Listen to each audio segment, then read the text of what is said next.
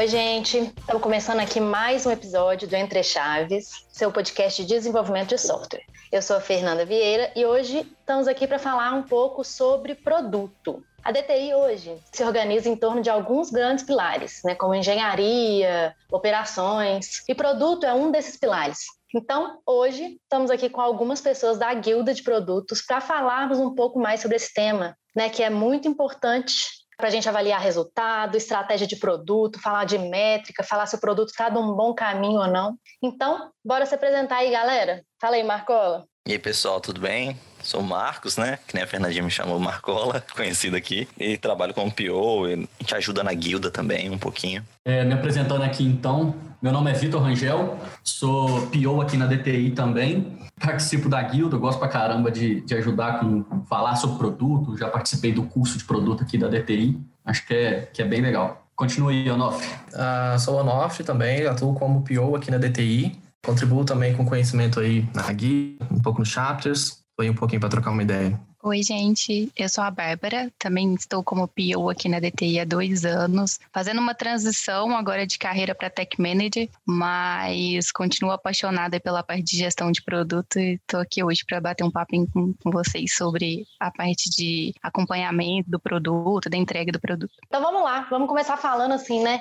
Antes da gente colocar o nosso produto em produção, vamos falar assim, porque, o que, que são essas métricas, né? Que todo mundo tanto fala, né? Para acompanhar o produto que vocês mencionaram O que, que é isso? Acho que é importante, né? É, talvez até uma, uma pergunta anterior do que são as métricas, né? Por que, que a gente tem que medir, né? Por que, que a gente tem que usar métrica quando a gente faz uma entrega, né? Porque é isso, a gente faz a entrega e, e aí? E eu acho que é bom a gente sempre pensar que, quando a gente fala de produto, né? A gente fala aqui muito né, da DTI, nos podcasts, que a gente está no mundo VUCA, que é muito volátil. Então, sempre que a gente está entregando algo, é, a gente não está entregando uma feature, a gente não está entregando uma solução que é certeira para o nosso cliente, nosso usuário. A gente está entregando uma solução para uma hipótese, né? Uma solução para um problema que, por mais que a gente tenha trabalhado em cima dela antes, ela é uma hipótese. Então, e tipo, precisa das métricas para entender se essa hipótese que a gente abraçou ela durante o desenvolvimento, né?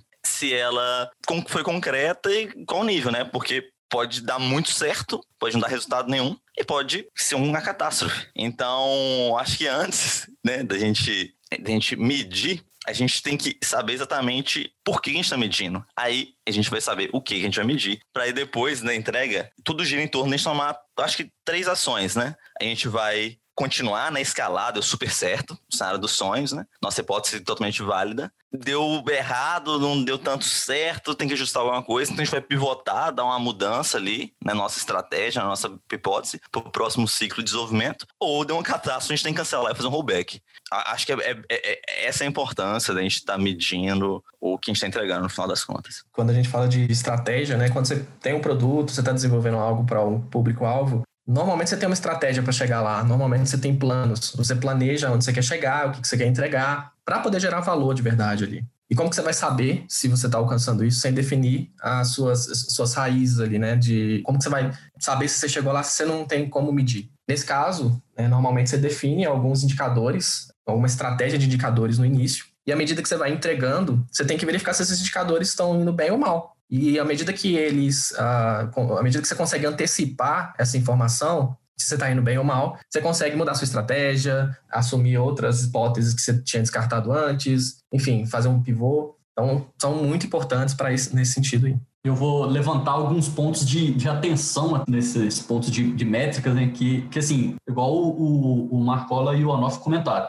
A gente precisa ter as métricas, a gente precisa ter, ter esses indicadores. Mas assim como não ter esses indicadores, se a gente tiver em excesso, a gente também, você não tem informação. Eu já, já li um pouco sobre isso, tipo assim, as métricas em excesso, e aí eu vou citar aqui um ponto que os meninos que me conhecem já me viram falar disso muitas vezes, eu sou muito fã desse conceito, que é da North Star Metric, uma métrica norte, a única métrica que importa. Às vezes, no meio de várias métricas, você precisa ter uma métrica que vai ser o foco seu. Eu trago até alguns exemplos. O, o, a Netflix, por exemplo, a métrica norte dela é, pelo menos era até pouco tempo quando eu li sobre, o, a retenção de clientes. Já a métrica norte do Facebook é o número de usuários interagindo, ativos ali. Então, tipo assim, todas as outras métricas você vai se relacionando com isso. Mas você precisa ter uma métrica para ter um foco. porque assim como não ter nada, se você ter em excesso, acaba que você se perde no meio de, do excesso de informações. Muito legal, muito bem colocado aí. E realmente, né, assim, quando a gente não tem métrica, a gente acaba tomando decisões no achômetro, né?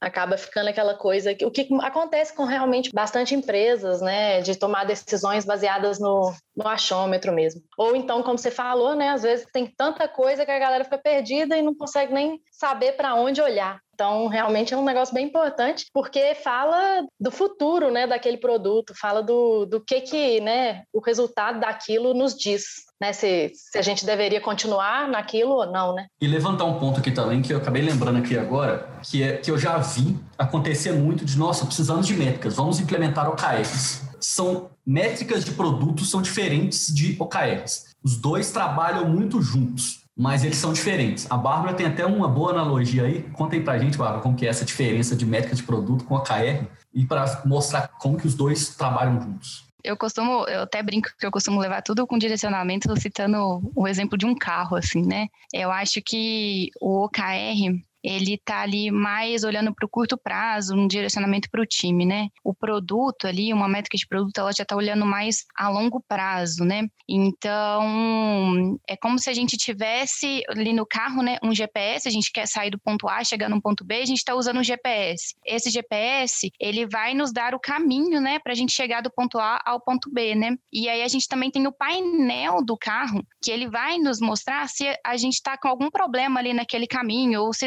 se não, tá tudo bem, a gente está indo para o caminho correto. Então, é como se o painel do carro ali fosse os nossos indicadores de performance, né? E o caminho mesmo, o GPS em si, seria se a gente vai atingir nosso objetivo final do nosso produto. Essa, essa analogia da Bárbara é, é, é, sensacional, né? E quando eu tava falando que me veio uma coisa na cabeça, tipo assim, às vezes algum desenvolvedor pode estar pensando assim, para que eu tenho que saber se eu tenho que usar o GPS ou o velocímetro, que nem a Bárbara disse? Quero fazer meu código aqui e é isso aí, né? E é uma coisa que eu falo muito com o pessoal, é, né? Às vezes já vi alguns times assim super felizes, assim, nossa, a gente conseguiu essa sprint entregar certinho 20 pontos, 25 pontos esse sprint, né? Ó, feliz. Assim, ó, pessoal, muito bom, realmente muito bom. A gente conseguir ter essa eficiência operacional, né? É muito bom mesmo. Mas e aí? O que a gente entregou de fato? Nesse caso específico, obviamente, a gente não tinha entregado nada, de fato, assim, de relevante para o nosso cliente, nosso usuário. Então, acho que é algo,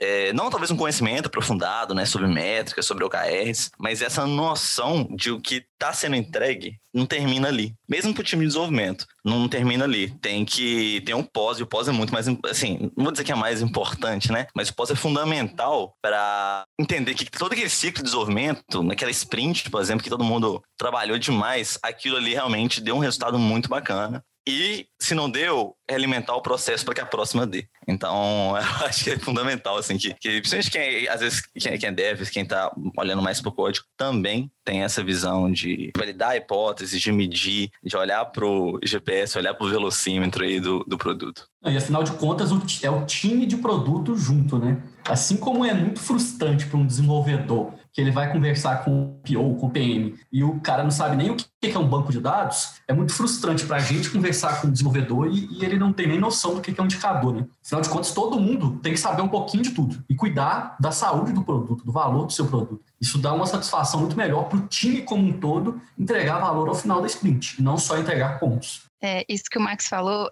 é, eu até brinco muito com o pessoal do meu time que assim, a gente tem que parar de comemorar entrega e começar a comemorar resultado, né? Às vezes, ah, entregou linda a sprint, mas tá, e qual foi o resultado final que ela gerou ali para o nosso usuário, para o nosso cliente final, né? Então a gente tem que parar, né, de olhar para comemorar entrega, pontos de entrega, e sim comemorar resultados e valor entregue. É, isso é, é, muito importante mesmo, né? Assim, a gente medir, né, igual vocês falaram aí, para realmente olhar para o resultado. Porque, assim, vejo muitos times hoje realmente comemorando a entrega da sprint. Claro que é muito importante, né, a gente entregar a sprint, é muito importante mesmo aquele momento, né, que o usuário homologou, né, que o usuário fez a review e gostou daquilo que a gente está entregando, né? Mas o momento realmente que o negócio está fazendo diferença é se alguém está usando, né? Se aquilo está gerando valor de alguma forma, e aquilo de fato que é a entrega mais importante. Então, é o que o Marcelo falou, né? Eu não sei se a pós-entrega é tão importante, né? Ela é tão importante quanto. Tão importante quanto o ciclo de desenvolvimento. A gente acompanhar aquela entrega e entender o que, que aconteceu. A grande diferença da gestão de projetos e da gestão de produto é essa, né? Gestão de projeto é início, meio e fim, entregou, acabou. A gestão de produto, não, eu entreguei, eu continuo medindo, eu continuo validando a minha hipótese até ter sucesso, isso nunca acaba, né? É um jogo infinito mesmo. E agora então, né, para quem está nos ouvindo aí, vários devs, que não sabem como medir. E aí, gente, como que vocês medem, né, a entrega? Fala aí para a galera como que vocês aconselham, né? Quais são as formas de medir as entregas? Eu vou trazer um exemplo aqui do, do meu cenário, que assim, eu comecei a medir da seguinte forma. Eu tenho um produto que ele faz venda de, é, venda de apartamentos. Eu comecei a entender o meu produto, o que, que são os principais indicadores de negócio. Vou começar com pouco é, qual que é o valor do faturamento por mês, qual que é o número de propostas feitas por mês e o número de usuários que estão acessando e que estão vendo meu, meu produto. Isso aí foram as coisas básicas que eu comecei. É, a partir disso, eu comecei a entender como, quanto de dinheiro que está rolando no meu produto, comecei a entender quantas pessoas estão sendo afetadas. Isso já começou a me dar uma noção muito melhor do valor que eu estou entregando. Aqui no meu produto, a gente está bem inicial nessa parte, assim, mas é entender esses, essas métricas de negócio como que o seu é, produto está impactando o negócio e está impactando os usuários. Você tem que começar a pensar nisso e é forma de começar a implementar essas métricas de produto. E tem também um outro lado que ainda são as métricas de usabilidade, que aí é muito puxado até pelo, pelos designers, que é, mas assim, é responsabilidade de todo mundo, só estou falando que é pelos designers, normalmente eles que puxam. Mas as métricas de usabilidade já mostram como que o seu usuário está tendo a interface e está entendendo a usabilidade do seu produto. O Onoff que fala muito que, tipo assim, acho que foi, não sei se foi o Onoff, acho que foi, que designer sem, sem é, métrica é um artista, né? Agora, quando você usa métrica, passa a ser design, passa a ser usabilidade, passa a ser é, user experience. Sim, é, é, essa frase original não é minha, não, também é de mercado, quando a gente vai estudar bastante sobre, e faz todo sentido, né? A gente tem, nessa forma como medir, você precisa entender qual é o objetivo? E assim, se você não entender isso, acho que você está um pouco atrasado, que é qual é o objetivo do seu produto? O que você quer impactar? Que entrega de valor que você gera? Para que o seu usuário vai usar o seu produto? No fim do dia, o usuário não liga muito para o seu produto. Ele não liga muito para uma feature nova que você entregou, ele não liga muito para uma tela nova que você fez, não liga muito para a estrutura incrível de engenharia de arquitetura que você colocou ali dentro. No fim, você está resolvendo um problema dele. Do ponto de vista de entrega de valor, é isso. Ele tem um problema e você cria um produto para ajudar ele naquele problema. Ponto. E aí você tem que entender como você vai medir se você está chegando nesse ponto. Você tem que entender do problema dele. Você tem que dominar esse problema. Você tem que entender todas as características desse problema desse usuário, né? O problema que o seu produto se dispõe a resolver. E uma vez que você entenda todas as características, você vai ter insights de o que medir. Poxa, se no, no exemplo do apartamento, se eu quero medir, se, se, a minha ferramenta ajuda a vender apartamento, então eu tenho que melhorar o indicador de quantos apartamentos que eu estou vendendo, ou de quantas propostas que eu estou fazendo. Automaticamente, quando você entender o problema de fato, aí você vai começar a desenhar hipóteses do que você pode medir. E são esses números que importam para o usuário final, porque você está ajudando ele a resolver um problema. É, muitas vezes o seu produto não, não importa se às vezes se é web, se é mobile, se funciona em rede, se está resolvendo o, o, problema da pessoa. E aí tem um outro termo que a gente não precisa nem aprofundar, mas é job to be done, né? O que, que aquele usuário quer fazer no fim do dia? O que, qual que é a tarefa que ele pretende concluir na jornada dele? Se você influenciar positivamente essa jornada, e aí você comprova isso com métricas, aí você está tendo sucesso. E acho que depende também, né, do momento que o produto tá, né? Porque produto é isso negócio, junto com o usuário, junto com engenharia. Você quer, que não, não você quer resolver um problema do usuário, mas tem objetivos de negócio. E esses objetivos, essas métricas geralmente vão indicar se você está resolvendo o problema certo, para as pessoas certas e atingindo o valor, o seu objetivo de negócio. E isso pode variar conforme a fase do produto. Não, não só conforme o tipo do seu produto, se é um de venda de apartamento, que nem o Vitor falou, se é um streaming de vídeo, ou o que for, quanto a fase dele também. Então, sei lá, se um produto está começando agora, e ele é um B2C, né? Sempre cliente final, tá começando agora. Você quer atrair gente, né? Você quer atrair e reter gente. Então aí você vai talvez buscar métricas de retenção, né? De lifetime value, quanto que o cliente tá, no caso, sei lá, pegando o exemplo do Vitor, né, de venda de apartamento, não acho que não é o caso dele, porque o caso dele é um produto bem consolidado, mas se for um produto novo, quanto tempo o cliente está lá comprando apartamento e voltando para comprar de novo? Entendeu? Não só comprando, sabe? Porque eu posso cair em algumas armadilhas, mas o cliente comprar, fica insatisfeito, não começa a comprar. E aí você tá, ou seja, você está conseguindo atrair muita gente, mas você não consegue reter Deixa eu só dar um exemplo aí, eu acho que é até melhor do que esse meu, que é um exemplo que eu vi mesmo, que é do Airbnb versus o Facebook. O Facebook, uma métrica muito importante para ele é usuários ativos. Quanto mais usuários ali dentro, melhor é que gera mais valor para o negócio dele, do Facebook. O Airbnb, quando começou, também era importante. Ele queria muita gente entrando ali e conhecendo o Airbnb. Só que chega no momento que o Airbnb ficou mais consolidado, a métrica importante dele é número de reservas de, de quarto feito. Porque gente entrando lá e visualizando não quer dizer nada. Então, tipo assim, essa, o Airbnb eu acho que é um ótimo, um ótimo exemplo, sabe? Que começou como retenção e depois passa a ser conversão. Eu acho que é exatamente isso aí que você está falando. Perfeito, perfeito. E acho que tem é, indicadores que vão variar conforme o momento que o produto seu está passando, e, mas tem uns também que é o que a gente chama de North Star, que ele vai variar muito menos. Sei lá, o exemplo do WhatsApp a North Star, né, metric que o pessoal fala, né, ou seja, estrela norte, aquela métrica ali que, sei lá, se o mundo cair, tu não vai estar olhando para ela ainda. O do WhatsApp, eu arrisco dizer que a North Star deles sempre foi mensagem enviada. Do Netflix, eu arrisco dizer que a North Star deles é minutos assistidos. Então, assim, eu acho que tem os dois lados. Tem algumas, tem algumas métricas ali que elas são core da visão de produto, sabe? Cara, esse produto aqui que não é nosso produto, tá resolvendo aquele problema, aquele daquele usuário. Isso aqui é nossa visão. Isso aqui vai ser durante ou a vida toda, ou durante muito tempo. E tem algumas que são estratégicas, né? Que são pontuais, baseado no momento. Pô, né?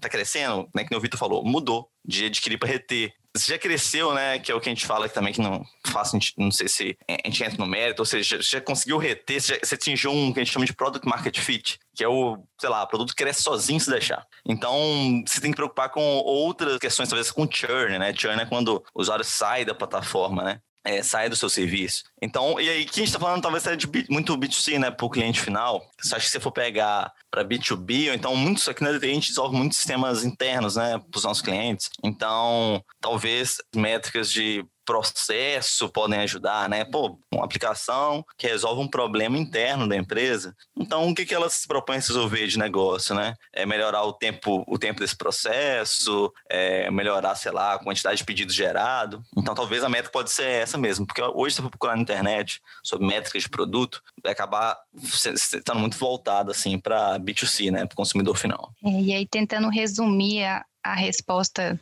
para a pergunta que a Fernanda fez, né, de como medir a minha entrega e qual métrica utilizar, não tem uma receita de bolo, né? A gente tem que entender quais são as métricas né, de eficácia ali voltadas para o negócio e para a satisfação do cliente, que devem ser a nossa bússola. E não é porque a gente definiu hoje aqui um conjunto de métricas que a gente acredita que vai nos ajudar que elas estão engessadas para o resto da vida, né? Não, assim como qualquer parte aí nossa do, da gestão de produto, a gente está sempre revisando e se for necessário a gente vai mudar e vai adaptar. Igual o Airbnb mudou as métricas, igual eu internamente que no nosso projeto a gente mudou também métricas ao longo do caminho, que a gente viu que aquilo não, não fazia sentido naquele momento. A gente está o tempo todo olhando, revisando e adaptando para o momento do, do produto ali. Total, né? As coisas de fato assim, né, não são escritas na pedra. A gente tem que ficar de, mesmo, né, o tempo inteiro aprendendo com aquilo e aí revisando inclusive as nossas métricas, né? Não só o produto, mas inclusive as métricas também. E gente, que mais, né? A gente está falando aqui de entreguei e agora. A gente falou muito de métrica, mas o que, que mais? O que mais que temos aí após a nossa entrega, né? do produto, após a, o time lá deixar o código disponível para o pessoal colocar em produção. O que mais que tem que vocês acham que é importante né, no ciclo de vida de um produto? Fazendo um ganchinho com o que o Max falou lá atrás, né, de hipótese, de definição de métrica, tem um livro da Andressa Chiara que, ela, que fala sobre validação de, de hipótese que ela cita algumas falácias, assim, que, que a gente acostumou a ouvir ao longo da vida aí, e uma delas era assim, não dá para fatiar, né? Não, não tem valor a nossa entrega se ela não for completa. E acho que agora a gente tem que começar a, a olhar para a nossa entrega como não uma entrega final de produto, mas uma entrega de valor a cada ciclo, né? Ela destrinchada ali, né, em várias entregas, né, em várias entregas de valor e não, ah, eu vou demorar aqui X meses para te entregar o, o, produto e aí eu vou começar a medir para ver se, se o que eu entreguei está fazendo sentido ou não, né? Então, primeira coisa, a gente conseguir fazer esses incrementos, né, de entregas de valor ao longo do ciclo aí de desenvolvimento. Isso aí é, é um negócio, assim, eu escuto isso muito, sabe, que, que não dá para fatiar. Mas, assim, se você forçar um pouquinho ali, com certeza dá. A, pessoa se entregar uma telazinha nova, um fluxo, uma parte do fluxo já não é melhor do que antes, já não é melhor do que a, o, o, anterior, e aí a gente tem que forçar muito até para os stakeholders terem a visão do todo. Eu vou dar um exemplo assim que muitas vezes tem um erro muito comum que o Martin Kagan fala. O Martin Kagan é a principal referência nossa de produto, que é quando você considera os seus usuários iguais a você. E esse negócio de fatiar, eu já vi, eu já escutei isso, tá? Que uma vez eu estava desenvolvendo, era outros, outros, é, outros tempos, eu estava desenvolvendo um aplicativo e o, o meu stakeholder falou que não aceitava lançar primeiro Android. E vocês, desenvolvedores, sabem muito bem tanto que é mais fácil você lançar, botar em produção um Android do que o iOS, que tem que passar por diversas validações. Por que, que ele queria isso? Ele queria o iOS no começo de qualquer forma. Porque ele tem um iPhone, ele tem um iOS. E aí ele via, era um absurdo ele não ter acesso àquele aplicativo. Só que se você fosse olhar a base de clientes, de usuários da web que acessava pelo mobile, era mais de 80% Android. E aí ele não aceitava que só o Android fosse lançado. E aí faz isso, né? Tipo assim, eu só aceito valor quando está disponível para Android e iOS, mas você não quer entregar valor para 80% das pessoas, isso já não é um grande valor para o produto, né? Então, assim, isso a gente já começa a entrar naquele incremento mínimo, né? O que, que já entrega valor para o seu usuário é, sem você estar tá entregando todo? Porque quando você começa a pensar nesse entregar o todo, você está pensando de novo numa gestão de projeto em ter um fim daquele, daquela demanda. Só que a visão de produto não tem fim. O produto é um organismo vivo, flexível e infinito. Ele vai estar sempre evoluindo ali e mudando. Então, assim, é bem importante você começar a pensar nessas coisas. O que, é que eu já vou entregar? Pelo menos alguns dos meus usuários já vão ver valor naquilo ali. Isso leva, assim, aqui na DTI, né? A gente tem uma coisa que a gente é meio paranoico. Quem não conhece a gente, nunca foi lá na, no escritório antes da, da pandemia, né? A gente é paranoico com progresso concreto, sim, né? A gente tem, inclusive, nas televisões, né? A nossa gestão à vista tem lá, para todo mundo, um indicador de progresso concreto. O que é progresso concreto? É nossa entrega tá realmente em produção, né? Porque produção não só no ambiente de produção, com ninguém usando, não, sendo usada. E aí, isso que o Vitor e a Bárbara falaram, facilita, obviamente, a gente atingiu o progresso concreto. Porque se tiver uma entrega assim, ah, não, esse negócio aqui que nem o Vitor falou, esse app aqui, a gente vai lançar, não vai lançar Android, tem que ter essa, essa e essa feature, senão a gente não vai colocar em produção. É, e aí você vai ficar o quê? Sei lá, um mês, dois meses, três meses trabalhando nisso? virou cascata, né? Ou seja, você ficou trabalhando três meses sem fazer tudo que a gente falou antes aqui, sem medir ou sem conseguir ter uma, uma medida se aquilo está fazendo sentido ou não. E a grande chance, que é mais usual, é chegar depois desses três meses e ter um, um resultado bem aquém do esperado. Então, eu acho que é uma coisa que a gente é muito paranoico aqui, né? O progresso concreto. E é uma coisa que eu acho que o time todo tem que ser paranoico, né? Tá, tá tendo um trabalho de, de conversa, negociação com o cliente. O quão cedo a gente consegue levar isso para ser validado de fato com os usuários, com os clientes. E todo esse trabalho de fatiar, de pegar um mínimo incremento, auxilia esse processo de ter um progresso concreto. E falar até um pouquinho, pro, dar uma dica para os devs aí, que a gente escuta muito dos nossos stakeholders que são empresas tradicionais, fala, não, eu não posso fazer isso porque